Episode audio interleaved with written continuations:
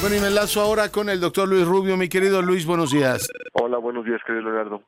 ¿Qué tema abordamos esta semana, doctor? Quisiera comentar sobre la segunda vuelta, eh, porque tenemos una enorme propensión en el país en encontrar soluciones mágicas que resuelven todos los problemas y con un plumazo ya hicimos, eh, el, pues ya trascendimos y entramos al nirvana. Eh, la, segunda vuelta en Francia hace unas semanas probó es una manera extraordinariamente positiva para lograr la legitimidad de una elección y el resultado le atrajo a todo el mundo y ahora todo el mundo ve eso como la salida natural para los problemas que tendría eh, en México. Y, me parece que antes de precipitarnos debemos pensar en cuál es el problema que queremos resolver porque la segunda vuelta como todas las soluciones resuelve unas cosas pero no resuelve otras. Entonces todo depende de qué problema queremos resolver y creo que en eso no nos hemos puesto de acuerdo. Voy, voy para atrás. En 1977 la, el objetivo de la reforma electoral, la primera de esta era moderna, digamos, el objetivo era uno muy sencillo y muy específico y era incorporar a la izquierda en los procesos institucionales de, elecciones. Es decir, en vez de que la izquierda estuviera fuera de la, de la legitimidad, de la legalidad del, del sistema político, eh, lo que se buscaba es que la izquierda fuera parte de la, del, sistema electoral, del sistema político, y eso es exactamente lo que se logró. Fue una reforma muy concreta, muy específica, que empataba el objetivo y el resultado. En 96, en cambio, se presentó la reforma electoral como la idea de que a resolver la transición democrática. En retrospectiva, lo que hicimos fue resolver el problema del acceso al poder para los partidos pero muchos de los problemas que hoy tenemos de gobernanza, de capacidad de gobierno, de, calidad de gobierno, de naturaleza del gobierno, eh, son producto de que no se atendió ese problema. Resolvemos el acceso al poder, pero no cómo se iba a gobernar. Porque en el sistema viejo se gobernaba de una manera y ahora tenemos las mismas estructuras de gobierno, pero con una eh, un sistema de gobierno, que, de, perdón, un sistema electoral que ya no es compatible con ese sistema de gobierno centralizado, autoritario, etcétera. Entonces tenemos todos los vicios del sistema viejo y ninguno de lo nuevo. Entonces repito, la, la pregunta es, eh, ¿cuál es el problema que queremos resolver? La, si, si el problema que queremos resolver es el del problema de números, es decir, de que no se elija un presidente con 28, 29, 30% del voto, eh, el, eh, la, la, segunda vuelta por definición resuelve eso porque requiere 50%, por lo menos 50 más uno de, de los votos para que alguien pueda ganar. Pero si el problema es de legitimidad, eh, que es parte del problema que yo creo que es más, más serio, eh, la segunda vuelta no lo resuelve por sí misma. Hay que recordar que en Francia hubo dos reformas al sistema de gobierno en, muy pocos años, de la Cuarta y la Quinta República, porque fueron intentos eh, para resolver los problemas que ellos tenían y que son distintos a los nuestros y distintos a los de China o de los de Japón. Eh, aquí en México tenemos casi consistentemente de entre 35 y 40% del electorado en las encuestas que dice que no cree los resultados.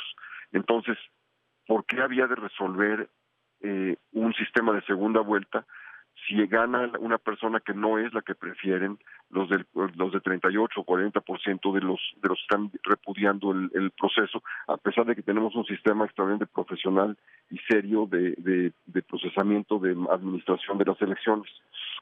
Entonces si el problema es de instituciones eh, como han planteado algunos políticos, de acotar al próximo gobierno a través de, estructuras institucionales, o sea, de pesos y contrapesos. La segunda vuelta por sí misma no lo resuelve. Lo que lo podría resolver sería un sistema, una, una serie de, de medidas que, que construyen un andamiaje institucional apropiado para ello.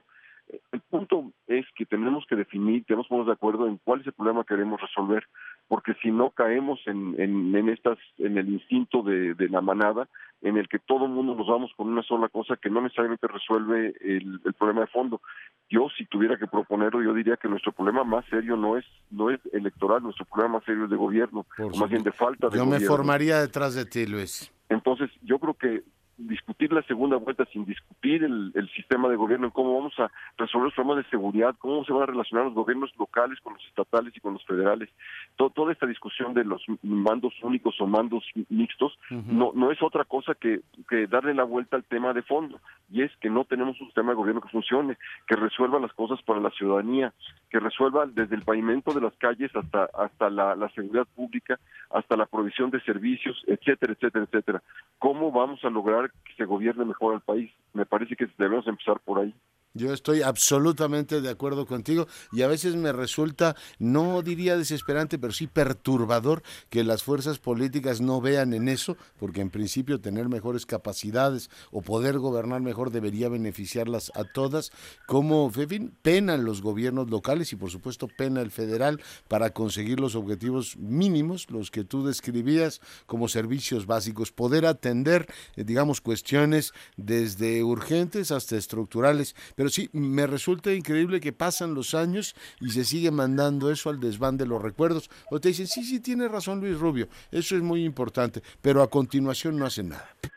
No, y, y no solo no hace nada, sino que sino que los objetivos de los de los eh, quienes están en el gobierno hoy en día claramente no son los mismos de la ciudadanía, o sea, no no ven, no ven el, el servir a la ciudadanía. Hay una frase que utilizó eh, eh, Churchill en su momento, tiene muchas frases maravillosas, pero que decía que no es lo mismo ser que, que los los burócratas tienden a ver a los ciudadanos como sus súbditos, no al revés. Y en México padecemos eso permanentemente. El día en que el gobernante sepa y, sienta que tiene que atender las necesidades de la ciudadanía, ese día seremos un país democrático muy diferente. Eh, absolutamente. Y fíjate que el otro día que entrevistamos a Hugo Pipitone, recomiendo ampliamente su libro, él explica de una manera muy clara cómo este sistema lo que hace es, o sea, su principal objetivo es reproducirse a sí mismo. Por eso tienes las campañas en el Estado de México que tienes. O sea, su, voluntad es reproducirse a ellos mismos y no atender, como lo dice en el eterno comienzo Pipitone, por la idea de la gente, ¿no? Porque para ellos el asunto fundamental no lo que opinemos tú y yo, sino cómo se reproduce el sistema.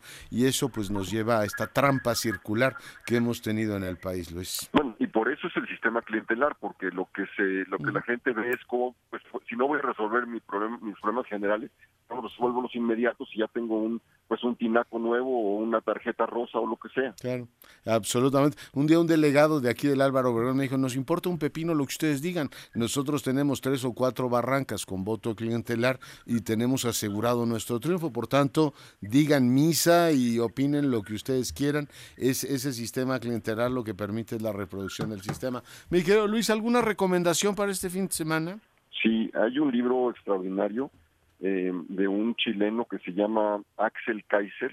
De hecho, es un eh, Axel Kaiser eh, con K, K y S E R y Gloria Álvarez que se llama El engaño populista. Es un, ah, es, un, es un libro muy interesante que plantea la historia del populismo y cuáles son sus aciertos y cuáles son sus mm. defectos. Oye, y me pedían el otro día a ver si subes al Twitter ese que nos recomendaste de un argentino, de hace como un mes y medio, dos meses, a ver si lo subes al Twitter para recordar el título, ¿no? Lo, lo subo en, eh, en, un ratito, sí. Luis, un abrazo. Gracias por la oportunidad. Gracias, Luis Rubio, para fortuna nuestra. Todos los viernes en Enfoque, le recuerdo que Luis Rubio es el presidente de Comexi.